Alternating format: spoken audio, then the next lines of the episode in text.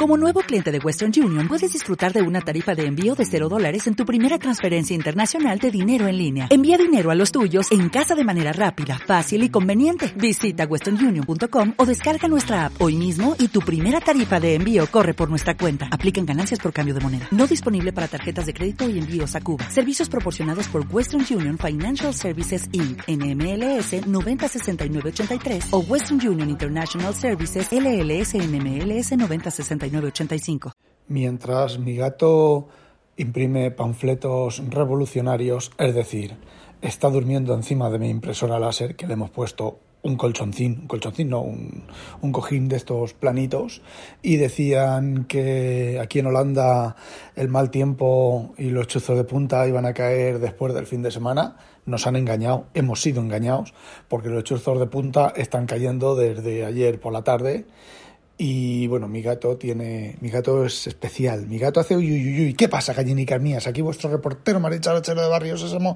que en este episodio, en este episodio, os sigo contando cosas. Bueno, pues decía que mi gato es muy especial y solo bebe agua del bebedero de los pajaritos, que vienen allí y se bañan. Es una especie como de arqueta, de un palmo y medio de diámetro, y ahí está lleno de agua. Eh, inconveniente, pone agua ahí. Hola, Penny. Eh, Penny, ¿cómo ha ido la cosa? Cuéntanos, cuéntanos. Y, y bueno, eh, ya se me da santo el cielo. Vale, lo llena de agua y ahí los pajaritos van a beber y se bañan, ¿vale? Entonces llega nuestro señor Don Gato y ahí bebe agüita. Y bueno, solo bebe agua de ahí. Está esperando por las mañanas a que se le abra para ir a beber agua. Ahí y cuando quiere beber agua sale ahí, tiene evidentemente al lado de su comida tiene su agua que no la toca, ¿vale? Bueno, pues ayer y hoy una cosa muy curiosa, se pone asquerosamente pedigüeño, pero a pedir como si no hubiera un mañana, porque bueno, tú sabes que los gatos, pues, si más les dan, más quieren, ¿vale? me refiero a premios y cositas de esas. Y bueno, pues eh, asqueroso, asqueroso, y ya yo ya estaba mosqueado porque es que era increíble lo que, lo que pedía y miau, miau, miau, miau, al lado del comedero, hace lo que nosotros llamamos que es un Windows, salir y entrar, o sea, reiniciar, sale al jardín, se asoma, da media vuelta y se mete para adentro, para ver si así le damos un premio, ¿vale? Porque antiguamente, hace tiempo, cuando entraba del jardín que lo llamábamos y entraba, le dábamos un premio por entrar, ¿vale? Por llamarlo, por haberlo llamado. Y, y bueno, pues estaba así y dije yo, me dije yo a mí mismo, eso ayer por la mañana, que inconveniente estaba en el trabajo y yo no trabajo los viernes y digo, había en la calle, enfrente hay una obra y estaban con una radial, venga a hacer ruido, ruido, ruido, ruido, y estaba el tiempo bastante mal, aire, mucho aire, este gato huye del aire, sale Topichi, ahí va Topichi al jardín, todavía hace sus cositas, viene un bufado de aire, agacha las, orejas, las orejas, las pone en, en, modo velocidad y entra corriendo, pero corriendo, corriendo, corriendo y se esconde en el, eh, dentro de la cama, ¿vale? Debajo de la cama, por ejemplo. 30 segundos después sale y vuelve a hacer otra vez en el jardín, a repetir en el jardín. Bueno, pues ¿qué cogí? Lo cogí de un puñado al gato, lo saco a donde está el agua, me pongo al lado así en plan defensa, muy temeroso y bebía un montón de agua. Y esta mañana hemos repetido, esta mañana lo que pasa es que llovía, salía, llegaba al borde donde le caían las gotitas del agua y se daba media vuelta y se metía para adentro. Y a maullar. Y entonces, ¿qué he hecho? He cogido el... Me he mojado yo, he cogido el, la cosa esa del bañadero de los pajaritos, lo he metido dentro de la marquesina de la salida del jardín y ahora sí, sí que ha bebido agua y después se ha ido a imprimir panfletos, que es dormir en la impresora. Bueno, pero no era eso de lo que quería hablaros. Del episodio anterior alguien por Twitter me apuntó un, a un chaval que había generado, pues que le había ahorrado una semana de trabajo, eh, el chat GPT, ¿vale? los rebuznos, le había ahorrado una semana de trabajo generándole a unos pod a partir de unas definiciones de JSON y demás, le había generado pues todo el código que lee, que escribe, que se conecta y demás, ¿vale? Y le respondieron, antes de que le respondiera yo a ese chaval, esto en inglés, que alguien ya le había respondido que eso no es más que ejecutar asistentes, que hay asistentes. Yo, de, de base de datos, de, gracias a Penny, que fue el que me enseñó a hacer eso, pues tú con el Visual Studio te conectas a una base de datos de Microsoft, de SQL, y no recuerdo ahora exactamente cómo lo haces, te genera una superficie, de ahí coges de esa superficie, de ese data, data, no me acuerdo qué, data sheet, data store, data no sé qué, y ahí una superficie en blanco de diseño y coges, arrastras las tablas, las dejas caer sobre, el, sobre esa superficie y te genera toda la estructura de clases, la representación de, la, de, de las tablas, eh, los índices, todo para poder acceder con clases a las tablas, ¿vale? Y poder acceder con LinkU y todo eso, ¿vale? Pero, mm, fijaos, Vale, bueno, seguimos, seguimos, seguimos.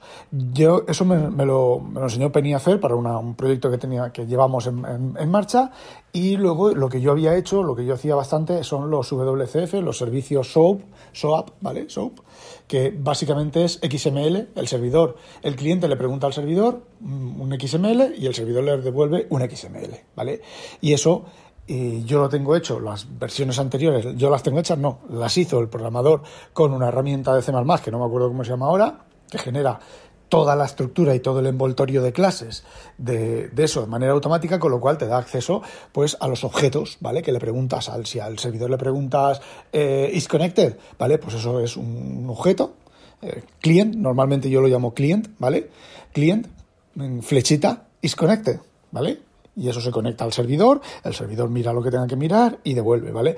Tanto eso como para obtener un registro para hacer cualquier operación, ¿vale? Es lo típico, no os, no os estoy enseñando nada. Bueno, eh, ahora en C Sharp yo lo hago con WCF en C Sharp y es lo mismo, ¿vale? Obtengo el WDSL o el XML del servidor, del, del contrato con el servidor, ejecuto, no me acuerdo ahora cómo se llama la utilidad y me genera una clase, normalmente está en un, solo fichero de una sola clase que me da acceso a todo el API que ha ofrecido públicamente el, servidor mediante WCF. Me imagino que para cosas con, con, JSON y con REST y demás existirá exactamente igual. Lo que pasa es que donde lo que yo trabajo suelen ser SOAP, ¿vale? Suelen ser servicios SOAP antiguos, aunque hay algunas empresas que ya van teniendo servicios más modernos. Bueno, pues eso no hay inteligencia artificial ¿vale? Lo que está haciendo es un asistente que coge la representación de los, de los datos y genera eh, clases. Pero es que eso existe desde tiempos inmemoriales.